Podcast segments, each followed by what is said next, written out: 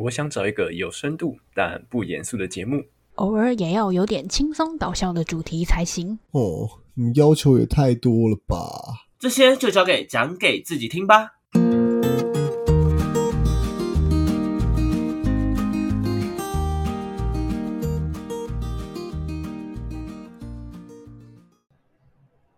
欢迎回到讲给自己听，我是不务正业咨询师小邱。今天呢是我个人的独处时间。OK，说真的，你好，节目到那么久，一年多，应该快两年的时间，但我好像从来没有自己好好录过一集。对，那今天呢，想要跟大家聊点什么呢？好，想要跟大家聊聊一件事情是，然后最近我在。不管社会机构也好，或者是我最近跟一些学生互动也好，其实很常遇到有些学生会有嗯想要轻生的状态。那嗯，今天想要跟大家聊聊，说今天遇到轻生的状态，这个时候你们，假如你们今天有朋友跟你透露有这样的念头，那你们会去怎么做处理呢？我觉得是一个非常非常好，而且非常。重要的问题，原因在于说，其实随着现在的环境、现在的试读节奏，让现在周边整个社会的压力越来越大的情况下，其实我们会发现非常非常多的人，他们在自己压力上、在情绪上的排解会越来越困难，而其实我很难去想象说。当我们没有被训练或没有被教学，说要以怎么样的方式去让我们有一个有效的疏解时，那这一些东西积在心里面的时候，像个气炸锅一样，哪一天它就爆炸了。而这个时候的爆炸，其实问题已经延续了，也代表问题延续的非常非常的久。之前我帮别人，呃。之前跟别人咨询的时候，其实有聊过一件事情，是，嗯，我跟他分享了一个概念，这个概念是大家其实都不太喜欢看见或看着自己的情绪，大家对于自己情绪的概念都是，呃，他知道很不舒服，他觉得很不舒服，但他可能不知道为什么不舒服，然后他不知道这是什么样子的不舒服，这会有个问题，问题是。今天，当我在不断的摄取不同的资讯，而这个资讯呢，我产生了不同的情绪反应。例如，今天你的父母、你的朋友对于你今天有一些比较批判性的词汇、批判性的言语，导致你的心里不开心。那这个时候，我们能够去判别说这个不开心是为什么吗？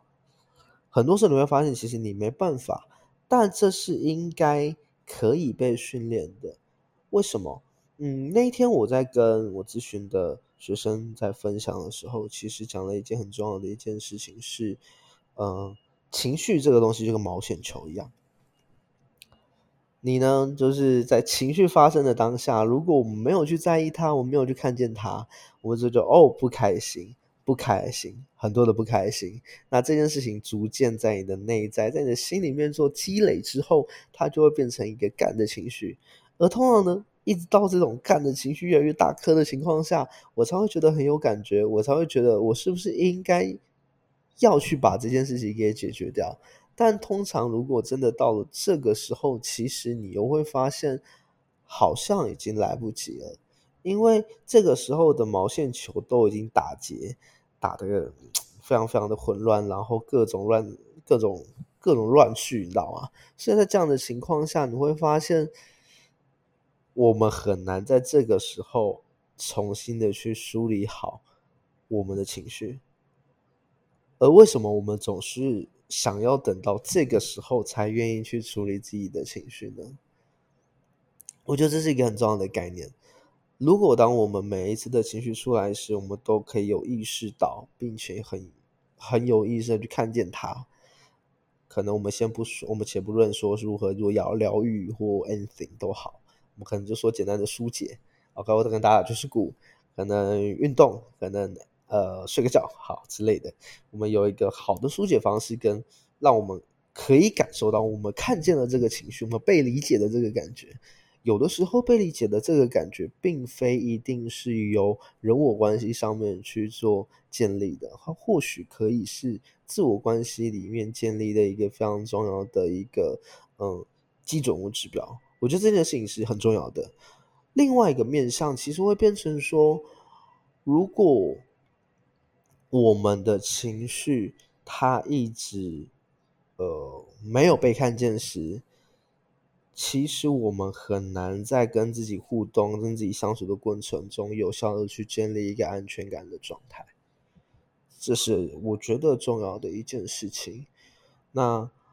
梳理，假设你今天内在的心里面的这个情绪已经变成一个毛线球了呢？我们又应该要怎么样去有效的梳理它？这个时候，我建议可以找一个朋友，如果可以找到一个专业的人，当然会更好。但如果真的附近没有专业的人，你不想花那样的钱，那我会觉得，你今天可以找一个朋友。但是在跟朋友讨论的时候，你前面是需要先制定一个游戏规则的。例如，你可能不希望，呃，你的朋友就是你倾诉的对象，对于这件事情有任何形式上的，嗯，我们讲批判也好。那另外一个部分可能会变成是，呃，我们也会需要。先让对方有个心理准备，是你今天讲的这些东西就只是单纯讲，那也希望把这东西留在这里。当这样的情况下，双方才会有一个共识以及安全感，是我对于这件事情，我应该站在什么样的立场，我应该做些什么。很多时候很有趣的一件事情是，倾诉的这个人会有不安全感，会有焦虑，但是倾听的这个人很容易也会有，因为他们很多时候其实不太知道在这个。倾诉的场合里面，究竟应该要做些什么？我觉得这是一个很有趣的议题，而这也会导致大多数的人他们在倾听的过程中会显得特别的慌张，会显得特别的无所适从。OK，进而导致他们的压力可能很大。我觉得是一个很有趣的状态，对，所以。一开始的，我觉得一开始游戏规则设立这件事情，其实对于双方、对于一段关系，甚至对于这次的沟通对话的空间来讲，是非常重要的一件事情。而当我们做到这件事之后，其实我们就可以借由在互动的过程中，去有效的梳理好自己在每个阶段、每个状态下的感觉，各自会是什么。人是很需要被看见的，无论你今天是外向内向的人，你是呃喜欢一个人喜欢独处的，你是喜欢呃万众瞩目的，人是很需要被看见的一种动物。这个看见的概念包括像自己看见自己，而很多时候，其实大多数的人聚焦的点都会在向外，而非在内部。这会导致，通常最容易忽略我们自己的，都会是我们自己，而这一个忽略会进一步的导致我自己以为没有人看见我，而这个没有人看见我，如果我一直拿着外来的目光、外来的注视去填补，其实你会发现这个填补会是空虚的，因为这个填补它不会是永恒持续性的。在你还没有看见自己的情况下，回到自杀，回到轻生这件事情，其实我们会发现，很多时候的情绪，我们且不论说，如果今天是因为呃环境或者是生理疾病影响而导致的，例如像呃忧郁症或者是一些呃身心疾病，这一块也是好。那在这样的情况下，如果是我们这个第三人的角色，我们应该要。以怎么的方式切入或怎么样的方式帮助会更适合，这是一个很重要的议题。简单来说，几个部分我觉得可以提出来跟大家参考一下。第一个点就是，我们可能不要去嗯做任何形式的批判，对，针对他们今天倾诉的内容，我们更可能是以一个倾听为主，而非是任何形式的批判去做呃回复。当我们有了批判的概念，它。就会对于这件事情加重他对于这个世界或他对于这个世界的否定，这是一件不太理想的事情。那第二个部分，其实，嗯，转移注意是重要的，但转移注意前需要先让他感受到是被接住的。这件事情或许对于双方来说是一个很重要的情绪支持的力量，尤其在被看见之后。那最后一个就会是在帮助任何人之前，都需要先让自己好好的。这是大多数的人都忘记做了的一件事。